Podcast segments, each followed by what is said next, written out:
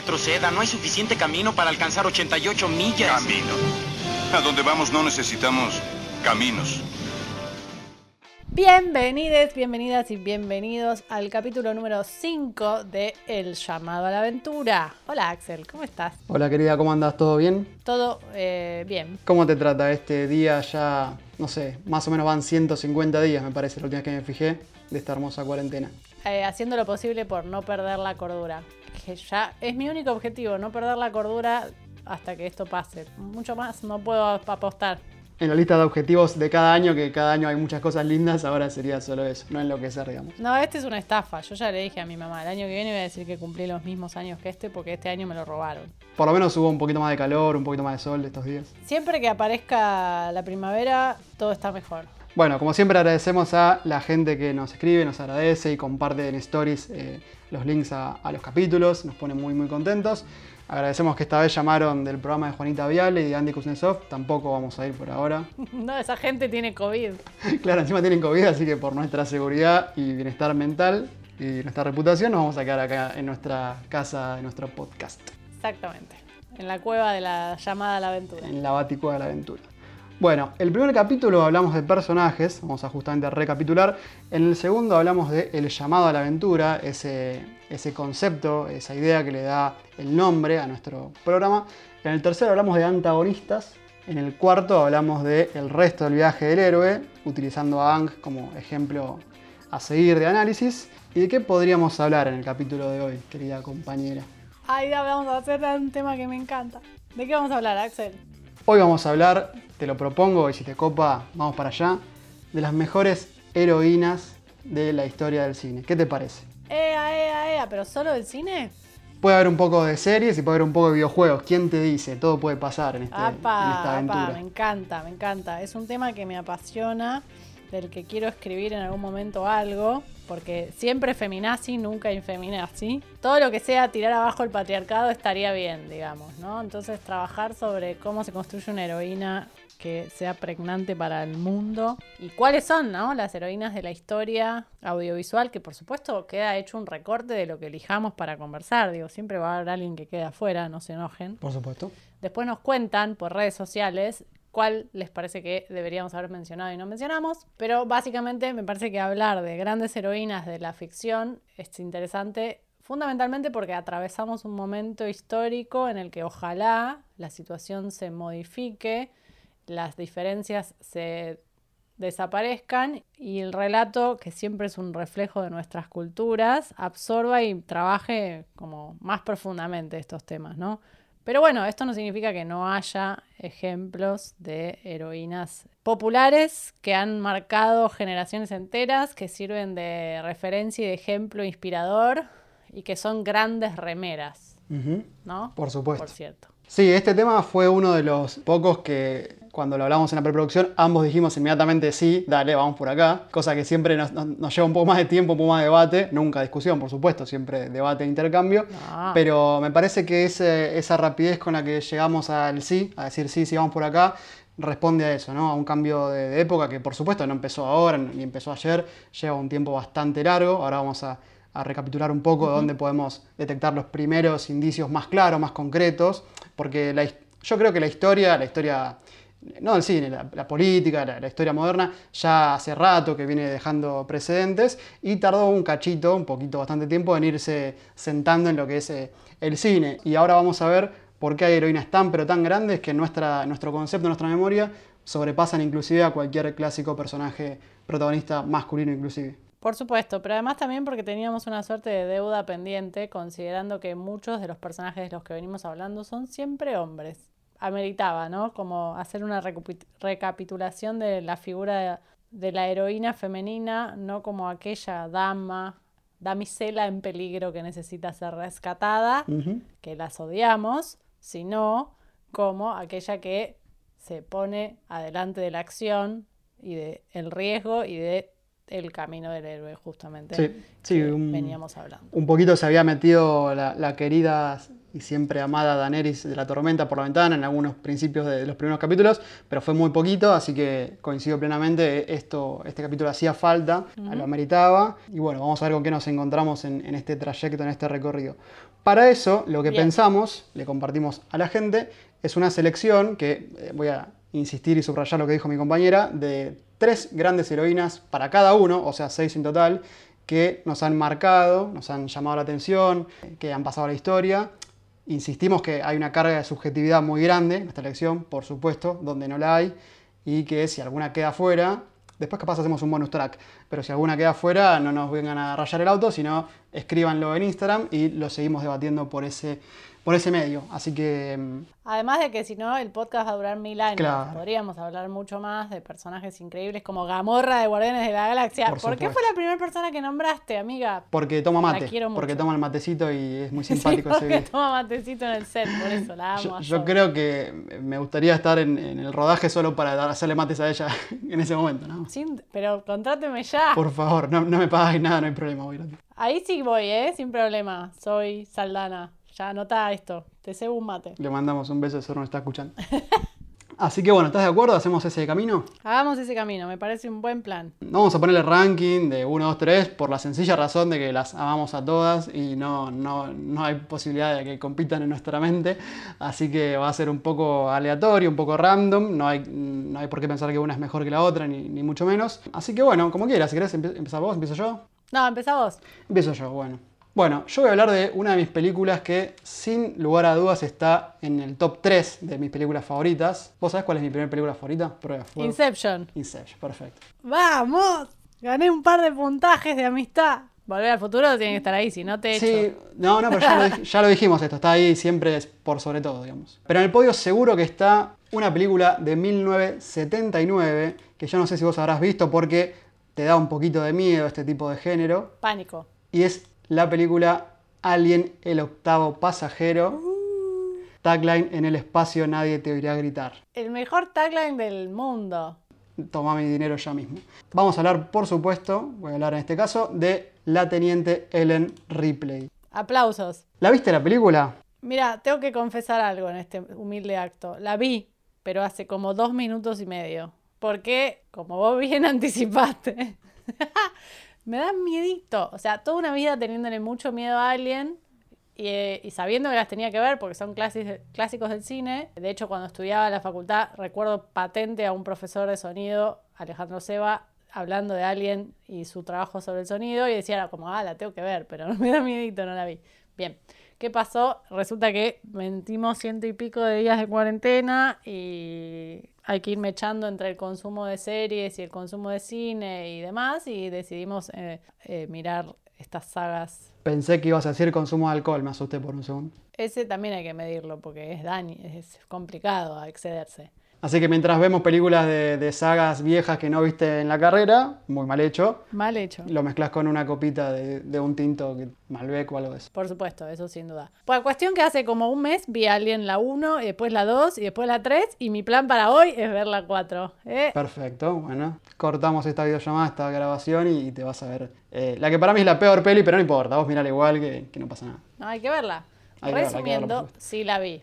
Yo soy una persona que se cree todo, entonces si vos me decís que hay una nave espacial con un bicho gigante que me va a matar, yo me lo creo. Entonces si me da miedito, me lo creo, no puedo despegarme. Soy un espectador, soy el mejor espectador que pueden pedir, que es tipo, te creo todo. Vos sabés que una de las eh, discusiones que más he tenido con mi viejo, vos decís, ¿será por plata? ¿Será por cosas de familia? No, fue por tema de zombies. ¿Por qué? Porque él muchas veces me engancha viendo pelis o series y me dice, ¿por qué ves tanto de esto si esto nunca va a pasar?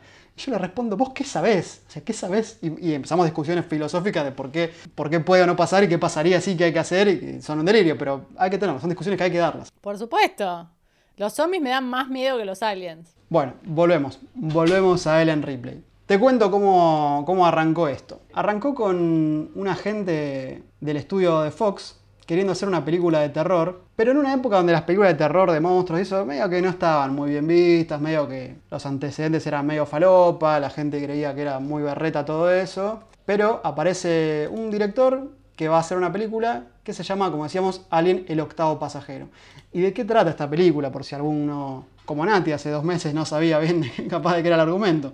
No, yo sabía de qué trataba la película, pero no la había visto. Bueno, si alguno, eh, claro, leyó el, argumento en Wikipedia, pero no lo había visto, bueno, lo mismo. Trata sobre un grupo de... mm, Es raro, justo con un amigo discutíamos hace poco si son astronautas. Y no, porque la verdad es que se asemejan más a camioneros, incluso en su vestimenta, en su forma de hablar.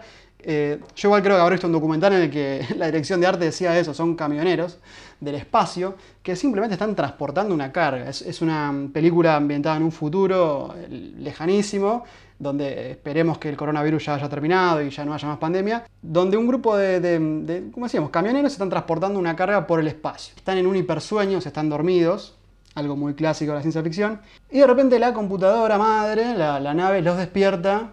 ¿Por qué? Porque hay una alerta que dice que en un planeta cercano, una nave terrícola, o sea, de la Tierra, con humanos adentro, está pidiendo auxilio. ¿Sí? Chan, chan, chan, chan. Así arranca la película. Los muchachos despiertan, les muchachos, porque hay dos, chicas, despiertan eh, y como te decía, son camioneros y la verdad, mucho no les importa si, cambian el mundo, si salvan a la humanidad, si no sé qué, si salvan gente. Ellos quieren cobrar, son eh, cuasi mercenarios en un punto, les interesa el sueldo y lo que quieren es llegar a la Tierra, entregar la carga, que les paguen y, y otra cosa. Pero según eh, uno de los integrantes de la tripulación, eh, hay alguna especie de, de, de, orden legal, legislativa, que los obliga a ir a rescatar a, cualquier persona que esté varada en el espacio. Entonces, bueno, de muy mala gana, porque si no, no cobran. Las personas van hacia el planeta y buscan la señal de auxilio. Y la verdad que no encuentran gente viva, pero sí encuentran unos huevos muy raros. Y de uno de esos huevos, que te cuento que sale un bicho de lo más asqueroso, ataca a uno de los astronautas, de los camioneros del espacio, lo deja, por así decirlo, en coma. Y los compañeros claramente vuelan a la nave para tratar de entrar a la nave y ayudarlos. Se arma un debate en el que la teniente Ellen Ripley no quiere dejarlo entrar porque claramente a ver si tiene coronavirus o algo, está infectado con algún patógeno alien. Si la hubieran escuchado, ¿no? Claro, si la hubieran escuchado se acababa la peli ahí, ahora no estaríamos hablando nada. Pero bueno, por fortuna para el público cinéfilo no le hacen caso. El loco que había dicho que vayan a buscarlo porque ya no cobraban, sigue, que ya es medio sospechoso eso, sigue hinchando para que lo dejen entrar. Más considerando que no es el oficial médico. Como, pero señor, usted debería respetar la cuarentena. Se está contradiciendo con reglamento, todo bastante turbina hasta ahí. Cuestión que, por una especie de lástima, lo dejan entrar al señor que estaba con el bicharraco agarrado de la cara, queda en estudio, etcétera, etcétera. Ripley está con una cara de desconfianza que no puede más. Aclaramos que ella no es la capitana, es la suboficial, hay otro señor que es el capitán. Y que te cuento que el bicho, el bicharraco este parece que muere, pero no. Y no voy a hablar mucho más de la trama porque no es la idea, pero lo que pasó fue que de, ese, de esa unión rarísima entre el bicharraco y el pobre astronauta infectado sale la criatura de lo más terrorífico que ha dado el cine, que es Alien, alias el xenomorfo, que la verdad es inquietantemente bello, aparte de ser eh, aterrador. No, es bello, usted está borracho. Es muy ¿Da bello. miedo? Dejen en los comentarios si es bello o no bello. Sí, sí, da mucho miedo. Y ahí arranca la carnicería más grande, que, una de las carnicerías más grandes que hemos visto en la historia del cine. ¿Y qué es lo que pasa acá? Porque acá, como decía recién, hay un, hay un capitán, un hombre barbudo, macho, qué sé yo. Y si esta fuera una película tradicional hasta el momento, por así decirlo, hollywoodense, obviamente industrial, cine yankee, ¿qué pasaría, Nati? Él tendría el poder sobre todo y decidiría todo y sería nuestro héroe para siempre, siempre mundial. Y salvaría todo el planeta y, le- y iría a. Washington, le daría una medalla y un montón de cosas lindas Y como esa. obvio, totalmente. Pero vos sabés que no. Y acá, por supuesto, lamentablemente va a haber spoilers ¿eh? acá de esta, de esta película y de todas las demás. Hay spoilers, así que ojo. ¿Qué te cuento? Que el capitán es uno de los primeros en morir. Y la que toma el mando de esta situación de lo más eh, descabellada y aterradora es la suboficial Ripley. Vale aclarar que en este universo de ciencia ficción no hay contactos con eh, criaturas alienígenas. O sea, a pesar de que están instalados los viajes en el espacio y van de un planeta a otro llevando mármol, no sé qué tienen carga de no sé qué, no es que haya la humanidad hecho contacto con otras vidas. Entonces, esto es realmente un suceso extraordinario. Claro, no es Star Wars ni es, no sé, Futurama, donde es totalmente normal la convivencia con seres de otros planetas.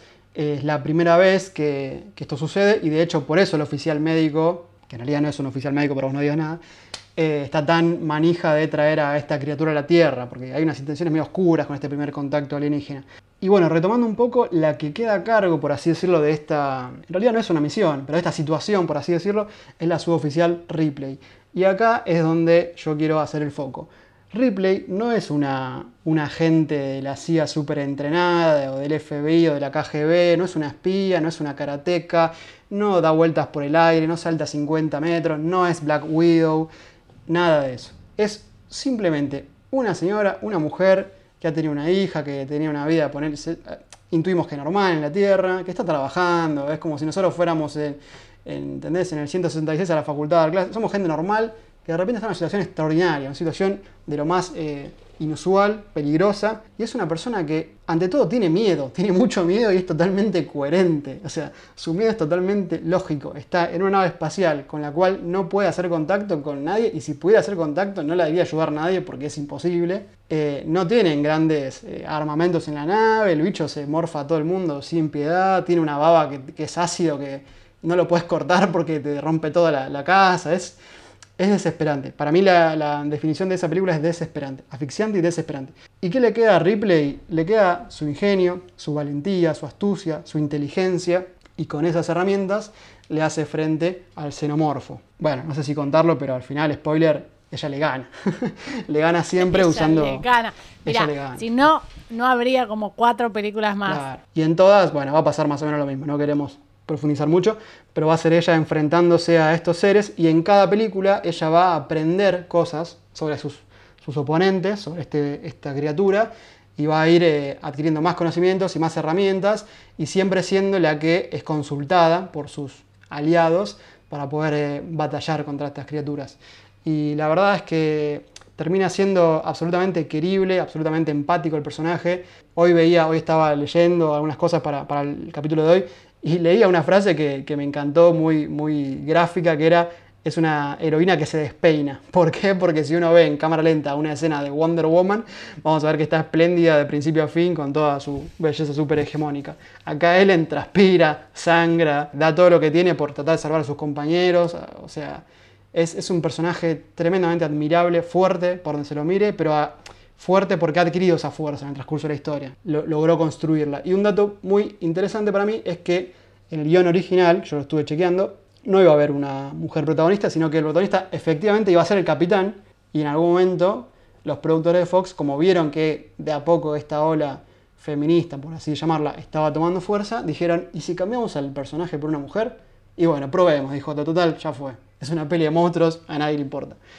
Y más o menos con, esa, con ese axioma hicieron una de las mejores películas de ciencia ficción y de terror para mí de la historia. Es muy probable que tenga que ver con una cuestión de poco interés, igual no es inchequeable, ¿no? Por lo menos no para nosotros en este contexto. Bueno, tirar una ruleta a ver qué pasaba, porque tampoco es que estamos hablando de una década en la que predominaban las películas de heroínas femeninas, poderosas y empoderadas y listas para romper el mundo. Parece que no, que, pasó algo mágico, que a veces pasa, ¿no? Como pegaron dos, tres, tomaron tres decisiones acertadas y salió algo que ni ellos esperaban que iba a tener el éxito que tuvo. Me imagino igual, estoy suponiendo. Yo creo que sí, porque ahora vos seguramente nos, vas a hablar un poquito, pero por ejemplo, se me ocurre Star Wars con Leia, yo creo que ahí George Lucas tenía una mirada muy clara y una decisión muy, muy clara, vos podés corregirme si me equivoco, pero acá por los documentos que hay, las anécdotas que se cuentan de los protagonistas y técnicos, no estaba tan claro el camino y fue más o menos una apuesta, eh, teniendo en cuenta, como decía, que ni siquiera ellos esperaban que la peli tuviera tanto, tanto éxito, sobre todo porque como no había un director muy claro al principio, ni siquiera tenía presupuesto, o sea, era una peli que claramente no iba a tener mucha plata. Cuando el señor, el grandísimo, y me saco el sombrero, Ridley Scott, decidió aceptarla, ahí Fox dijo, bueno, pongamos unos mangos. Yo lo que a mí me interesaría saber, y no lo sé, es un poco cómo fue el cast de Sigourney Weaver, que a diferencia de otras figuras de las que vamos a hablar, no es a mi criterio, la personificación de la belleza hegemónica. no, es una, no es una mujer fea, la decisión, la, cuestión de la, fealdad además es una abstracción ridícula, pero en términos hegemónicos, claro. ella no, es una representación de la belleza hegemónica más clara. Digo, no es Sarah Connor que vas a hablar de ella y es tipo divina, Coincido, sí, sí, porque de hecho eh, ni siquiera lo hicimos a propósito, pero las otras heroínas que elegimos en mayor o menor medida responden a un canon de belleza establecido por todas las épocas, no por esta ni por la pasada, sino por todas las épocas. Y con Weber pasa algo, eh, coincido con vos, no es nada fea, siendo que la falda es subjetiva también, pero no responde a esos cánones. Y de hecho queda muy eh, inclusive expuesta en, las últimas escenas, que aparece casi sin ropa, como remarcando eso. Es algo que siempre me llamó la atención. Creo que ahí hubo un hallazgo como de casualidad. Quizás en el casting, habría que, verlo, pero me parece que fue algo mucho más casual que otra cosa. Es interesante porque pasa eso también. Después en, las, en la segunda no, pero en la tercera película que la pelan además. Sí, la rapan, sí, la sí. llevan a un extremo de desastre físico sí, total. marginal total. claro, muy marginal. Es una decisión interesante. Sí, porque aparte, eh, con esto ya vamos cerrando, en la tercera se pone en juego eso, eh, en un subtexto, digamos, está en una prisión intergaláctica llena de reos y el señor Lannister, que estaba ahí antes de conquistar Westeros, le dice, mira acá te- hay violadores y te puede pasar, y ella mucha bola no le da, porque efectivamente eso no, nunca... pero ella en la tercera, a mí la tercera me gustó mucho porque ella en la tercera está buscando la muerte. Sí, sí, ya O no sea, le importa ya no quiere saber más nada. Le dice, caíste en una prisión llena de reos y no te, nadie te está ayudando. Y dice, guau, ¿sabes qué? Vengan de a uno, me los como en dos panes a estos. Vengo, vengo de matar así. 400 bichos, la verdad que estos muchachos no me asustan. así, además, es espectacular. Como, eh, a mí me gustó por eso, porque es tipo ella con un montón de chabones que no ven una mina hace años. Total. O sea, que vos decís, acá hay violación segura. No se inmuta, no se le mueve un pelo. Es como, así. No está puesto en juego dramáticamente eso y creo que todo va por, por ese mismo lado. Dejar de lado la sensualidad y la sexualidad de esta heroína. Pero es muy llamativo y válido para analizar. por la época. Y además porque va a contrastar con la heroína que voy a mencionar yo ahora mismísimo, que es, Adelante. digamos que uno de los personajes femeninos más icónicos e importantes del registro audiovisual. Susana Jiménez. Ay, por favor, Axel. Podía ser. Yo tengo por lo menos tres remeras con su cara. Y conociéndote son pocas. Tengo pocas, son tres igual, es un montón. Podría tener más. Estamos hablando de la mismísima, única e inigualable Leia Organa o la princesa Leia. Me encanta el dato de la princesa que después lo pierde, ¿sabes dónde, no? Le queda lo de, princesa, lo, chao. Nos ponemos de pie, eh, aplaudimos. Nos ponemos de pie, exactamente. Pasa algo muy loco con la princesa Leia. Para los que viven en otro planeta, estamos hablando de un personaje de Star Wars, interpretado por Carrie Fisher, que en paz descanse, y que tiene algo muy... Yo la traje, la elegí como para mencionarla, primero porque me parece que no se puede esquivar a una figura como la de Leia. Pasa algo muy interesante con Leia de Star Wars. Una película de 1977, un poco sin querer las ordenamos por fechas, o por lo menos yo las, las personas que quiero mencionar. No es la protagonista. O sea, estamos hablando de un personaje que surge en la película de Star Wars, la original. Como decía, se presenta como la princesa Leia, aquella que está en la figura holográfica que le envía el llamado a la aventura a Luke Skywalker, de quien ya hablamos en capítulos anteriores. No es la protagonista de la película y sin embargo poco a poco va ganando un montón de fuerza. Y yo creo que uno de los grandes hallazgos de Lucas en este sentido, si bien Leia se presenta en la primera película como una suerte de interés romántico para las dos figuras eh, masculinas, es decir, Luke y Han Solo, pasa algo muy genial que es que si bien pone en marcha la acción, porque el personaje de Leia es secuestrado de alguna manera y lo que hace Luke es ir a rescatarla, y así arranca toda esta historia de Star Wars y los Jedis. Cuando la encuentran, ella en, dos en un minuto y medio los pone en caja a los dos y dicen, bueno, dale muchachos, ¿qué onda? Es como, Leia es una princesa rebelde que lidera la rebelión. Nunca se explica eso. No tiene poderes tampoco, no es eh, una figura superpoderosa como mencionaba Axel, como Wonder Woman, que si bien yo la amo y también tengo varias remeras de ella, es una figura mucho más clara, o sea, es heroína porque básicamente es una amazona superpoderosa que está plantada ahí y bueno. En el caso de Leia no, y sin embargo tiene un montón de recursos, incluida la sexualidad, ahí sí se juega mucho la cuestión de la seducción, para liderar una rebelión y a medida que va creciendo es cada vez más complejo eso y, se- y- se fue ganando como una presencia, es una figura muy icónica que ha sido referencia e inspiración de un montón de gente, que está en miles de productos merchandising en el sentido, claro, bueno, las remeras y demás. Y yo creo que Leia es inmortal, Leia va a estar para siempre, Leia es la, la inspiración del rey en la nueva trilogía de Star Wars, va a ser el faro, una suerte de...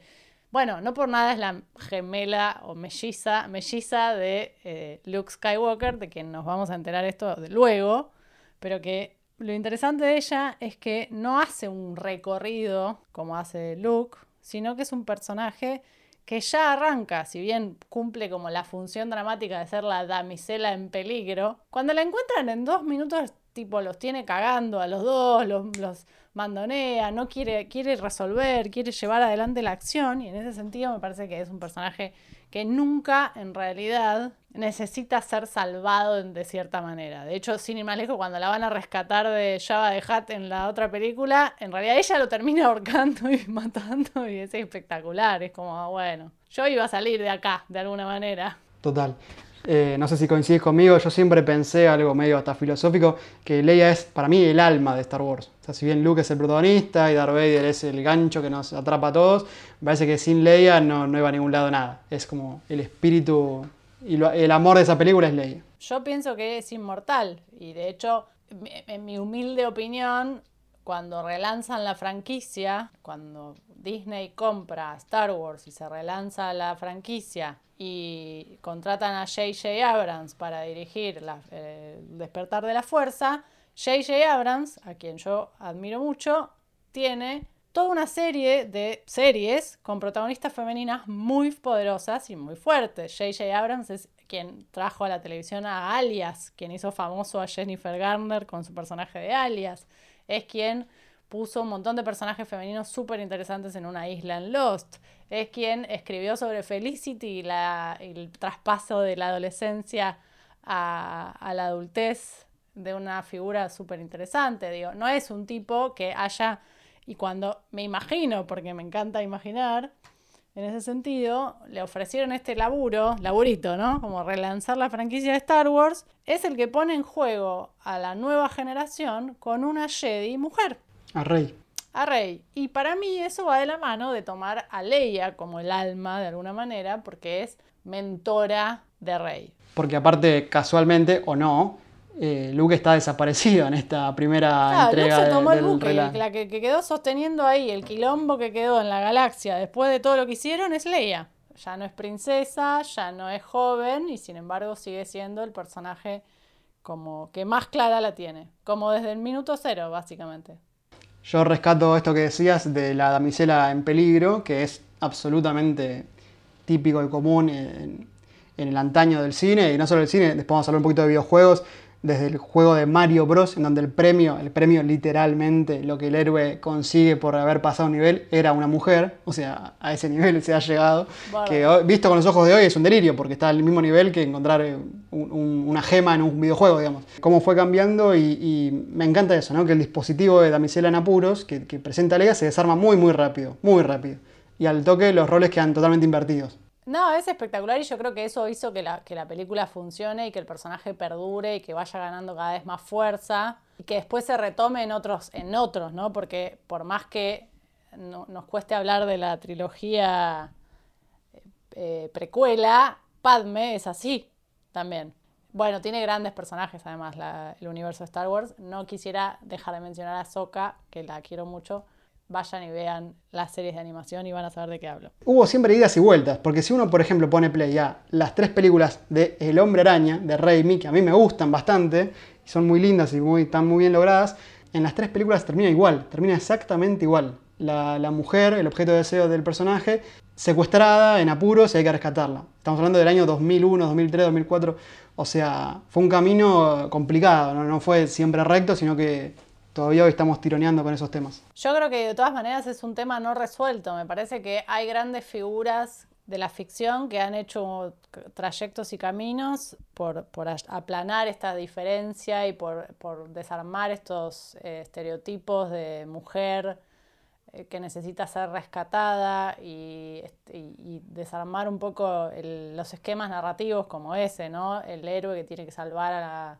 a la mujer, etcétera, etcétera pero ni a palos está resuelto, de hecho sigue habiendo problemas con esto en muchas películas, y va y viene, como vos decís, no es un camino recto. Podemos hacer un análisis claramente de lo que está haciendo el MCU, es decir, el universo de Marvel. El universo de Marvel se dio cuenta hace tres minutos que tenía que poner mujeres en las películas y lo está haciendo de una manera muy burda, o sea, llega tarde. La película de Black Widow llega tarde y Black Widow es una, figura femenina contratada porque Scarlett Johansson está buena y nada más. O sea, al inicio, y yo la banco, me encanta el personaje. pero honestamente, si ustedes ven las primeras dos Avengers, son todos planos de su culo.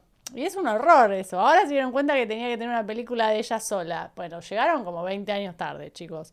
Todo bien. O sea, Por eso no vamos a hablar de esto y elegimos otras personas para mencionar. Eh, te, te, tiro un dato rapidísimo sobre Marvel y ese tema. Eh, hace poco le preguntaron a, Kevin Feige, que es el, dueño de toda esta maquinaria marvelística, le preguntaron cuál es el superhéroe más fuerte que tiene ahora la, el mundo del universo de Marvel. ¿Sabes qué respondió? Scarlet Witch, la bruja escarlata, de, hecha por, eh, interpretada por Elizabeth Olsen. Es un personaje que si uno lee los cómics es extremadamente poderoso, porque no es solo que tiene un, un poder eh, muy loco, sino que puede cambiar la realidad, es un delirio total.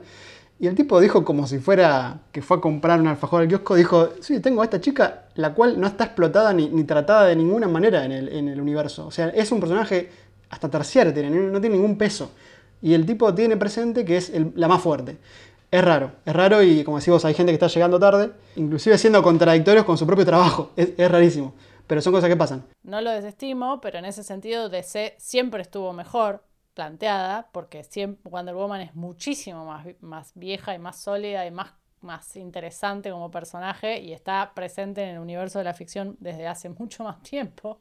Y en ese sentido creo que siempre caminaron un paso adelante, porque tuvieron una heroína con una serie propia hace muchos años, eh, la película de Wonder Woman, que no me acuerdo el año, pero no tiene un par de años ya, tiene una escena maravillosa que es ella atravesando la tierra de, de, ningún hombre, ¿no? No Man's Land, que yo me emocioné, obvio, en el medio de una guerra. Y en ese sentido me parece que ellos siempre tuvieron como, no sé, por circunstancias que exceden mi conocimiento, deberíamos chequearlo, una, un planteo más interesante. A pesar de que, como decíamos antes, Wonder Woman es una, una mujer en un mundo de hombres, ¿no? Como siempre va a estar peleando por ese lugar, que es un poco lo que pasa con casi todas las heroínas. O sea, Leia, ellos, eh, tanto Han Solo como Luke creen que la tienen que rescatar en un momento, ¿no? Como, ay, ella es la princesa. Sí, sí, princesa, pero vamos, chicos, despiértense. Y eso pasa como muy constantemente en, en, en los universos de ficción. Quizás lo interesante de, de Marvel en ese sentido es el universo de los X-Men. El universo de los X-Men escapa un poco a esta noción de la mujer en un mundo de hombres y propone una constelación de personajes femeninos muy interesantes que no tienen que pelear su lugar como mujeres, que son las ex-girls, porque ahí la configuración del, del, mundo es, el otro no son las mujeres, el otro son los mutantes, entonces cambia un poco el esquema y tenés un equipo de mujeres sin forzar esa situación, como Jean Grey, Titania, que ganan mucho más fuerza en ese sentido. Ahí me parece que la invocaron mejor. Yo quería aclarar dos cosas eh, que son importantes para entender capaz esta ida y vuelta de, de, en este paradigma que no termina de cambiar. Por un lado, eh, que le contamos a la gente que capaz no sabe bien cómo es eh, la industria del cine, no siempre pasa que el guionista o el director tiene la última palabra, aunque suene un delirio, muchas veces se responde a un productor, alguien que pone el dinero, alguien que pone el presupuesto y que ese productor tiene injerencia en la historia. O sea, tranquilamente puede decir acá esto cambialo, acá esto no sé qué, que ha pasado en grandes películas, sin ir más lejos, alguien tiene mucho de, metida de mano en el productor. Entonces, quizás, nosotros por supuesto no lo podemos saber, pero quizás algo de eso hay en, el nuevo lanzamiento de, Star Wars en un montón de, de películas y series que nos encantan.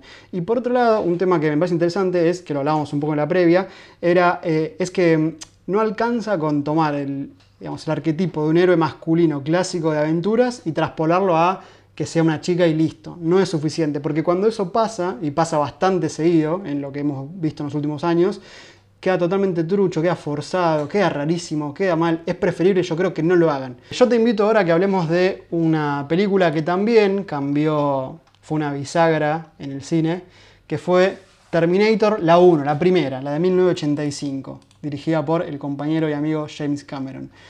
Eh, un tipo que tiene un currículum espectacular, que no, yo no me acuerdo de películas que haya visto de él que no me hayan gustado, la verdad, porque siempre es muy interesante lo que tiene para ofrecer. Y en este caso nos cuenta la historia que posiblemente todo el mundo conozca, pero bueno, re, repasamos rápido, la historia de un, una empresa, por así decirlo, que crea inteligencia artificial, cosa que nunca hay que hacer. Nunca. Una empresa crea una inteligencia artificial que se llama Skynet, y obviamente, como tiene que pasar, como nos enseñó también eh, Age of Ultron de, de, Avengers, la máquina detecta que somos nosotros una amenaza y aniquila toda la humanidad. En este mundo post-apocalíptico queda muy poca gente, una resistencia que se enfrenta a las máquinas, lideradas por un tal John Connor, ¿Qué deciden hacer las máquinas que no pueden vencer a esta resistencia a John Connor? Pues ser inteligentes claramente. Deciden mandar a una de estas máquinas, al T-800, un exterminador, un Terminator, un Terminador, como quieran decirle, al pasado para matar a, a John antes de que nazca. Por supuesto, van a buscar a la madre, a nuestra querida y amada Sarah Connor. Eh, aplausos. Entonces, aplausos, nos ponemos de pie de vuelta. Eh, entonces, ¿qué decide hacer el John Connor de él, eh, lo que será el presente o el futuro, depende de cómo lo veas? Decide mandar a su amigo, Kyle Reese, a que proteja a su mamá de este Terminator para que justamente no la mate y él pueda nacer y liderar la asistencia. Entonces, este señor va al pasado y se encuentra con una mujer, por supuesto que él no tiene muchísima información de lo que está yendo a buscar, simplemente tiene una foto, unos, unos datos, qué sé yo, y encuentra con una mujer que no es la líder de nada, de ninguna revolución de nada, sino que es una simple camarera, mesera, una mujer totalmente normal, que de repente le cae un tipo y le dice, escuchame una cosa. Muy bonita. Muy bonita, unos peinados muy de los 80. Sí, 80. Eh, y le dice, le dice Riz, sentime una cosa, vos sos la madre de un tipo que todavía no nació, pero que en un futuro va a salvar al mundo. Y no te tiene que pasar nada vos. Cualquier similitud con la Biblia no es coincidencia, a propósito. Te tengo que proteger porque en algún momento va a venir un actor que actúa más o menos, pero que es muy musculoso y tiene un montón de armas y se va a pudrir todo, así que necesitamos cuidarte y que este señor no logre matarte. A lo que la muchacha, ¿qué responde? Vos estás demente, chabón. Tómatelas rewind, estamos un poco siguiendo el camino del héroe. O sea, la chica está ante una, un llamado, una aventura de lo más peligrosa y... Y de lo más bizarra, porque si viene alguien y me dice, vos sos la madre del que va a salvar al mundo, y vos estás sirviéndote un café pensando, ¿qué vas a hacer a la noche? Y decís, ¿pero qué? Pero lo que la chica dice es, tomátela, rajá de acá, esto es un montón, no quiero. O sea, ella rechaza el llamado a la aventura. Pero como nos enseñó Campbell, eso mucho no dura el señor Schwarzenegger en toda su juventud y esplendor aparece, se pudre todo y de ahí la peli nada. Son dos horas de acción pura, de pochoclo a morir y la persecución del T-800 contra eh, la joven Sarah Connor y eh, Reese. ¿Y qué pasa? A mí me parece importante señalar que ella hasta acá si bien no es la, típica mujer eh, frágil y en peligro, sí lo es, pero tampoco tanto, porque ella empieza a aprender, hablando con Kyle, empieza a aprender de lo que iba a venir, empieza a aprender de su rol, de lo que tiene que hacer, de cómo tiene que liderar la resistencia, de cómo va a tener que entrenar a su hijo, empieza a adquirir conocimientos, finalmente logran ellos vencer a, Schwarzenegger y, lamentablemente Reese muere en, en esta aventura, pero ella está un poco más preparada. ¿Y qué te cuento que se enamoró del señor Reese en esta aventura y está embarazada. Y en su vientre tiene a John Connor. Y bueno. Viajes en, el, tiempo, vamos a hablar de eso en otro capítulo. Sí, Ahí habría que chequear los reglamentos intertemporales y qué sé yo. Pero según esta lógica, esto puede pasar. De la forma más loca queda embarazada de eh, quien tenían que proteger en el futuro, el señor John Connor, salvador del mundo. Y no solo eso, sino que al destruir al robotito, dejan una parte del robotito y la empresa que los iba a fabricar encuentra esa parte y ahí se le ocurre hacer estos, estos seres re locos que van a romper todo. Así que mirá si, si creamos una paradoja con esto. Y rápidamente hablamos de la 2, en la cual eh, el pibe ya nació, es un adolescente que chorea bancos con una tarjeta re loca, qué sé yo. Ella está internada porque eh, quiso contar esto y la, la, tomaron por loca, por supuesto que otra cosa iba a pasar. Y del futuro vuelven a mandar a otro robot mucho más zarpado, mucho más loco, con un montón de poderes que te dan bastante miedito en su momento la primera vez que la ves. La esencia manda un robot que es un T-800, o sea, uno igual a Schwarzenegger. Por supuesto, cuando llega a defenderla, Sara se asusta mucho, se quiere escapar, pero después entiende que tiene que aliarse con el robot y, aprender más cosas de él para poder vencer al, al, nuevo Terminator. Y acá sí, acá ya estamos ante presencia para mí de una heroína. Perdón, tengo que intervenir. ¿Sarah Connor es Sarah Connor por la película 1 o por la 2? Si me apuraste, digo que por la 2. Yo estoy convencida. O sea, Sarah Connor es una heroína que perdura en el tiempo por, por la peli por la 2. Totalmente, sí, O sea, si el relato hubiese terminado en la 1, ella sería la protagonista de Terminator. Pero digo, no tendría la pregnancia que tuvo y tiene como figura femenina poderosa a lo largo de la historia si no existiera la 2. Y ese momento espectacular en el que la van a rescatar y ella ya se está rescatando sola. ella se estaba escapando sola a lo diciendo, tómatela de acá, conmigo alcanza. Se pararon tarde, chicos. Totalmente. Aparte de un lugar que le chupaban la cara a los enfermeros, todo súper turbio. O sea, a mí me parece genial el vínculo sumamente conflictivo que tiene con su hijo John Connor, a quien casi ni crió, y el tiempo que lo crió lo llevó de lugar en lugar con, ¿cómo se dice? Guerrillero rebelde Sí, para sí. formarse. O sea, ella hace todo un camino de formación, de guerra, solo porque sabe que tarde o temprano van a volver a querer intentar matar a su hijo. Entonces, es como la mamá del año, pero para mal. Totalmente. Porque, tipo, todo lo que hace es muy, muy raro. Totalmente. Y básicamente es un personaje que tiene una coraza de insensibilidad ante todo, Exacto. incluso ante su propio hijo, a pesar de que todo lo que hace lo hace por amor a su hijo. Es muy interesante en ese sentido. Y también te suma un vínculo muy conflictivo con el robot, porque ella no deja de ver la cara del tipo que la estuvo persiguiendo toda la película anterior, pero al mismo tiempo ve que el hijo está encontrando en ese robot lo más cercano que tuvo un padre, o sea, un delirio total y a la vez es muy lindo de ver, o sea, no es que es un delirio bizarro, es interesante, está tratado muy bien y sí, coincido con vos que eh, el camino de la heroína de ella arranca más que nada en la 2, pero la 1 hacía falta, por supuesto, para, para setear todo. Sí, obvio, pero la 1 setea el universo de alguna manera. El personaje memorable de Sarah Connor aparece en el psiquiátrico cuando se traga un clip y con el clip sale y, y- y- y te das cuenta que listo, o sea, la que viste en la 1 murió. Murió, sí, porque sí, sí. Esta, esta tiene todas las armas listas para matar al que se le cruce por adelante y no le importa nada. Exacto, aparte no nos olvidemos que ella comparte el póster de la 1 y la 2 con el señor Schwarzenegger, que en ese momento era una estrella interestelar del cine de acción y qué sé yo, así que es difícil competir, pero estamos hablando de ella, así que lo ha logrado, ha sobrepasado a su eh, coequiper.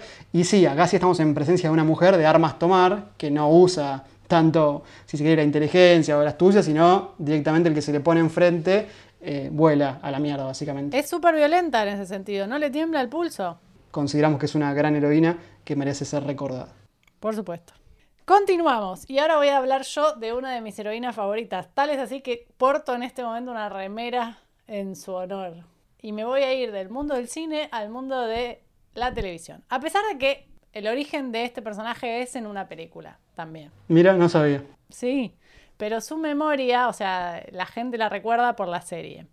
Y estoy hablando de una serie de 1997, que como decía antes, tuvo una película antes que da inicio al universo, creado por Josh Whedon, y con esto ya saben de quién estoy hablando los que la conocen. Y básicamente estoy hablando de la única e inigualable Buffy, la cazavampiros. Y ustedes dirán, acá patinaste. En el 97 se estrena esta serie eh, de siete temporadas Ah, una bocha tenía. que venía de una película que da el origen a la historia. Y básicamente Buffy cuenta, para los que no la vieron, plantea un universo en el que existen vampiros, demonios, una suerte de supernatural, pero hace antes, ¿no? O sea, la- todo lo que sería supernatural no existiría si no fuera por Buffy. Básicamente lo que plantea eh, el universo de Buffy la Casa de Vampiros que en el mundo convivimos con vampiros, por supuesto, y los vampiros son demonios, o sea, mezclados con personas, y además hay demonios, y el infierno existe como un lugar físico real y abajo, y toda esa mitología juega y lo que hace que las fuerzas demoníacas no ah, tomen el poder de la tierra es la casa vampiro, porque además hay una sola. Ah, mira, tenía un laburo importante. Re complejo, muy complejo. La casa vampiros es siempre una mujer, por una cuestión mística que se explica mucho más después y que no tiene del todo mucho sentido, es simplemente una decisión, es una mujer y ya. Que recorre el camino del héroe, o sea, Buffy hace el camino del héroe clarísimo. Ella arranca con el rechazo, o sea, la serie arranca en el rechazo al llamado, básicamente, porque la película es una situación en la que ella empieza su carrera de caza vampiros y eso la mete en muchísimos problemas, lo que hace que la terminen expulsando del colegio. Ah, clave el dato, y por eso la elegí.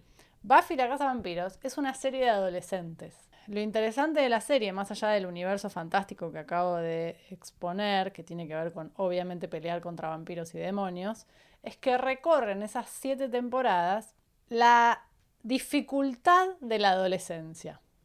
O sea, hasta la aparición de Buffy la Casa de Vampiros, las series de adolescentes consistían en Beverly Hills, en cuestiones, cosas como montaña rusa para la, versión argentina, ¿no? Como el problema de si te gusta tal, pero en realidad ese no me quiere.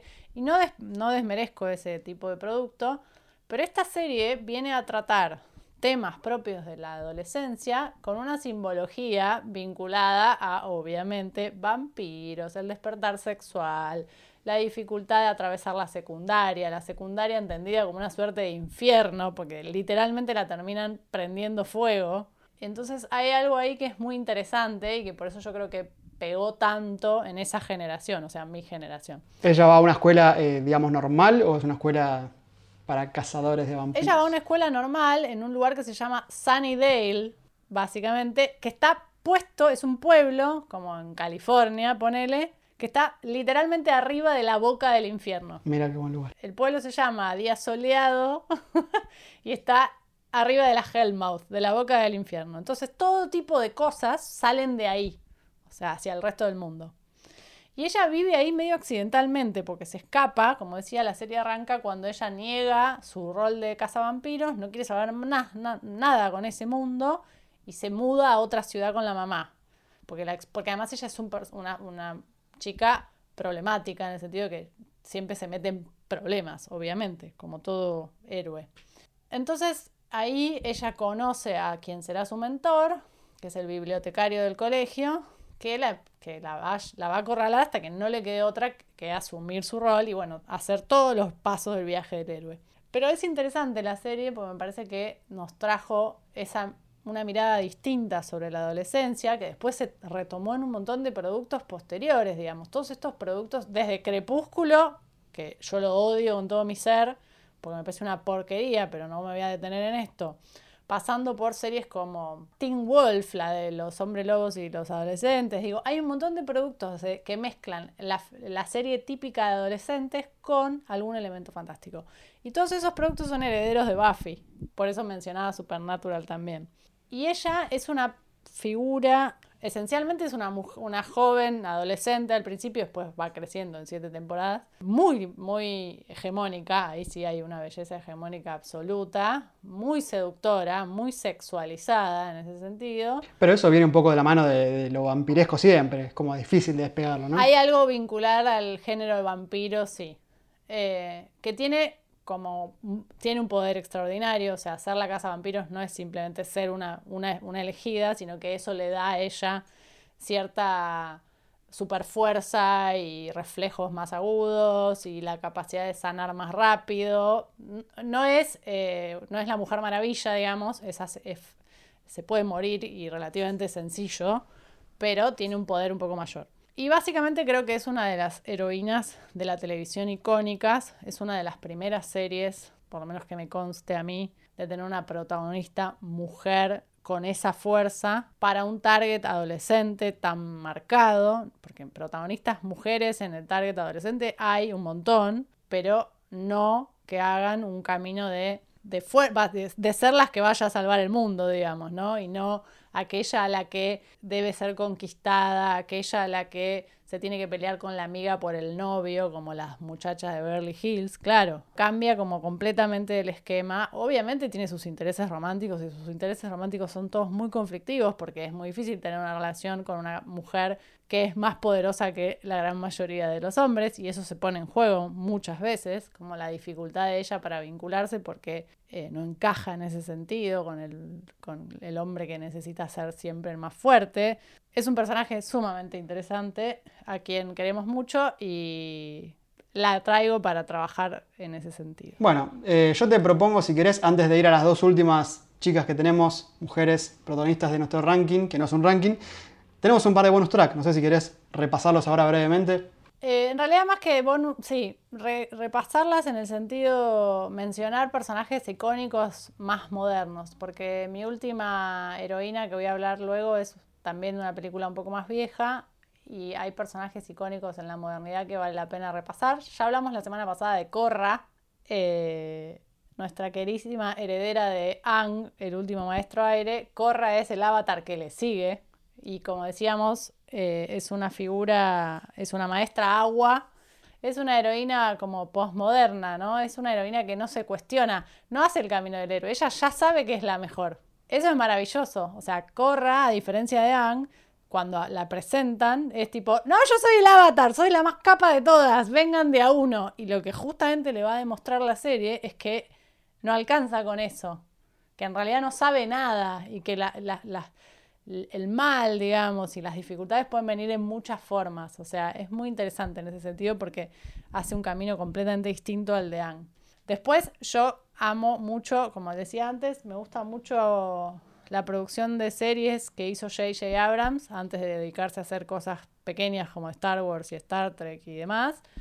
Y una de las heroínas que él nos trajo, ya mencioné a Alias antes, eh, ahora quisiera detenerme en una serie del 2008 que es Fringe, serie que muy poca gente vio, va, no se hizo tan popular, pero es la serie que hizo después de Lost. Y su protagonista es la agente Olivia Dunham, que además de ser bellísima, bellísima, bellísima, bellísima ella, o sea, es una figura muy interesante. Me parece que merece su mención en este, este checklist de heroínas increíbles que pueden ir a ver bueno, yo te tiro dos. Eh, rápidamente son, eh, por un lado, Daenerys de la Tormenta, de la cual ya hemos hablado y no vamos a seguir hablando, pero tiene todos los atributos de una líder, una reina y una persona a la que merece la pena seguir de forma natural. No es que no es una líder por imposición, nada, sino que eh, todo el tiempo con su carisma y su magnetismo logra que la gente la siga y, y la acompañe en su aventura. Me parece, yo ya lo dije, mi personaje favorito de la serie eh, y, qué bueno que estaría que graben el final de vuelta y le hagan justicia porque lo que hicieron fue rompernos el corazón a todos.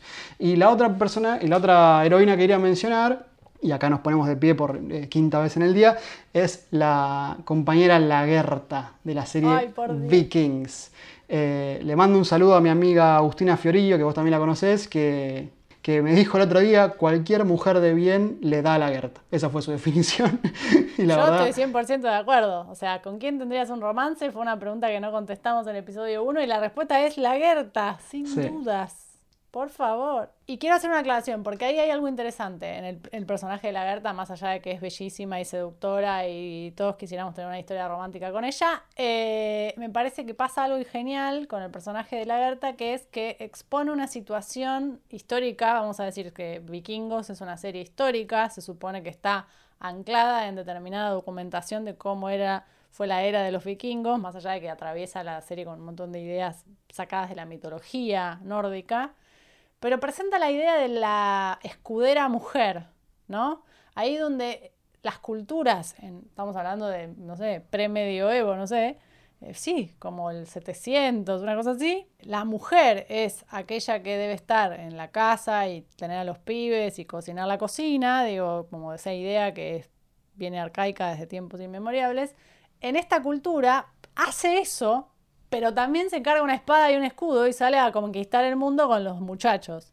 Y eso me parece genial, más allá de que hicieron un cast espectacular con, el con Catherine Winnick, que es la Gerta, pero no solo porque es bella, ella tiene toda una trayectoria, ella tiene dojos, en, tuvo dojos, enseña karate, enseña taekwondo, o sea, es tipo grosa en serio, no de solo de ficción presenta una figura de mujer distinta a la que habíamos visto. Y eso a mí me parece que fue muy pregnante y que por eso funcionó tanto.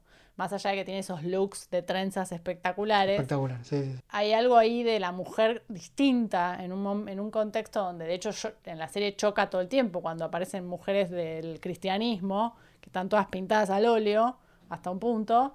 Y esta es como, yo creo, va con los escudos, con las mujeres, con las guerreras, o sea, por eso creo que funcionó tanto. Tanto para el público masculino como para el público femenino, como una expresión de deseo, ¿viste? De ese poder que ella tiene. Yo elegí para cerrar a un personaje que quiero mucho y me parece que también es muy interesante y además justo amerita porque en breve se va a estrenar una película sobre ella, aunque tengo mis reservas sobre qué puede pasar ahí. Estamos cerca de ver la live action de una película, una esta manía que tiene Disney de hacer live action, o sea, películas con personas de películas que hizo antes en animación. Si me preguntan, yo entiendo que es una cuestión de hacer mover la máquina de hacer billetes, pero no le encuentro otro sentido. También pienso que se están perdiendo el riesgo, ¿no? Pero bueno, no estamos hablando de este tema en este momento. Básicamente estábamos por mencionar a una de las heroínas de Disney más interesantes, de hecho de las pocas diría, creo, tendría que repasar la lista, pero hay pocas, que es Mulan.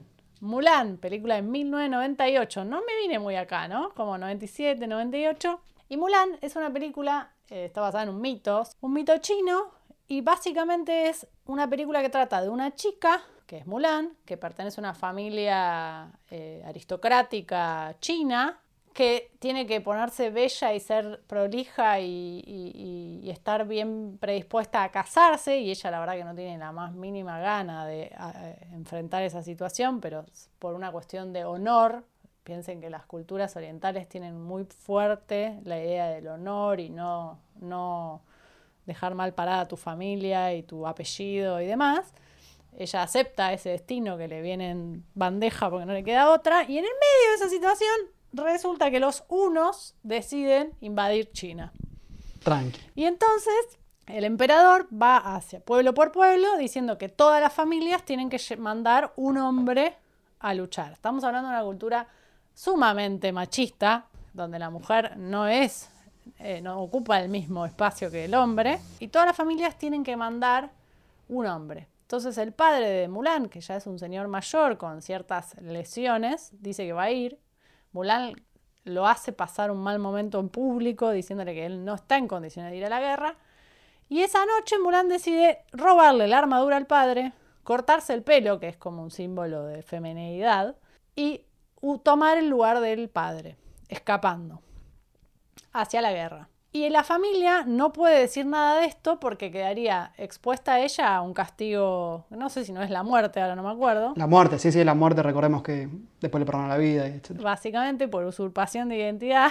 Por el deshonor. Claro, por el deshonor y meterse en un mundo de, de varones chinos. Y entonces los- la familia se llama al silencio y ruega, le pide a los ancestros que la cuiden. Y Mulan encamina, em, emprende un camino básicamente de formación de soldado. Ella no tiene ningún tipo de habilidad en ese sentido. Donde tiene que transformarse en hombre. O sea, ¿es la primera película de un personaje trans? Buena pregunta. Habría que pensarlo. Habría que checar. Pero a mí me parece que lo interesante de eso, del personaje de Mulan, que es mi, mi heroína de Disney favorita, es que ella se da cuenta en determinado momento de la película, spoiler, gana, ¿no? Ella gana, o sea, logra salvar a China, no a nada más y a nada menos que a China del ataque 1. Pero lo que descubre es que no le alcanza con ser el mejor hombre, que básicamente hay un gran poder en ser mujer. Y eso me parece genial.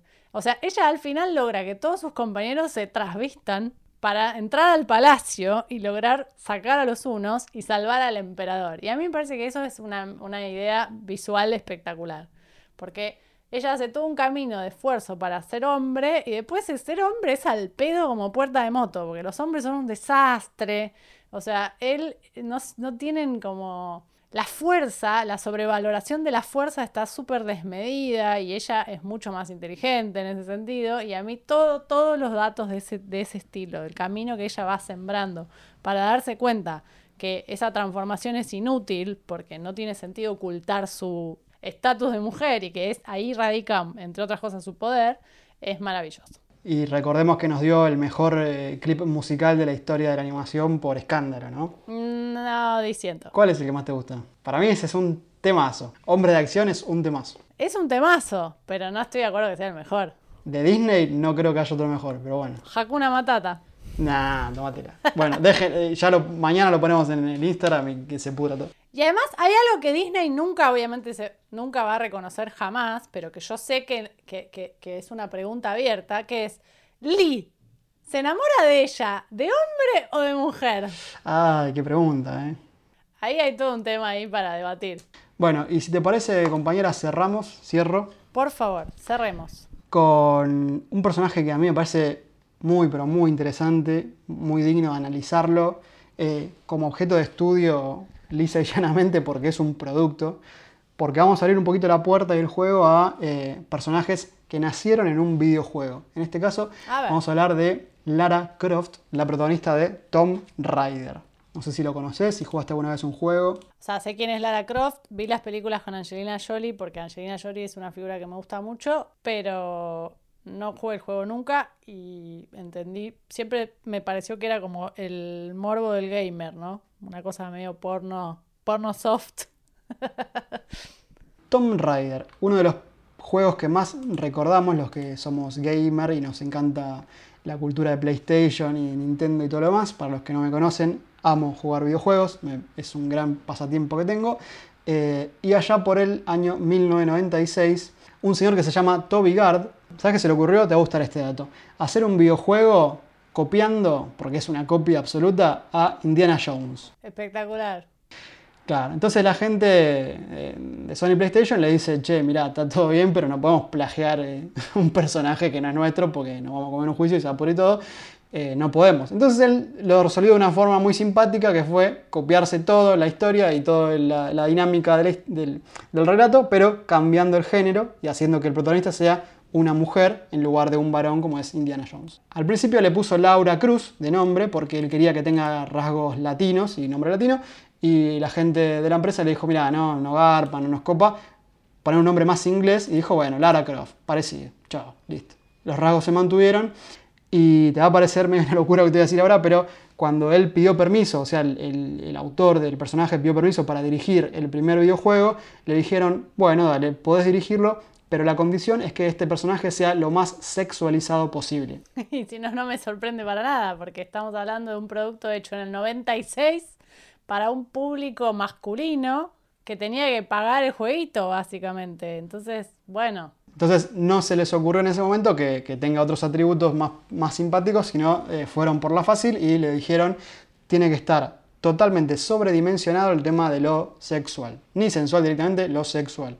Eh, y que todos los polígonos que formaban Lara Croft, porque en ese momento esos juegos eran un montón de píxeles pegados en, en 3D, eh, tienen unas dimensiones que son antinaturales en un punto. O sea, es una cuestión ya de- medio delirante.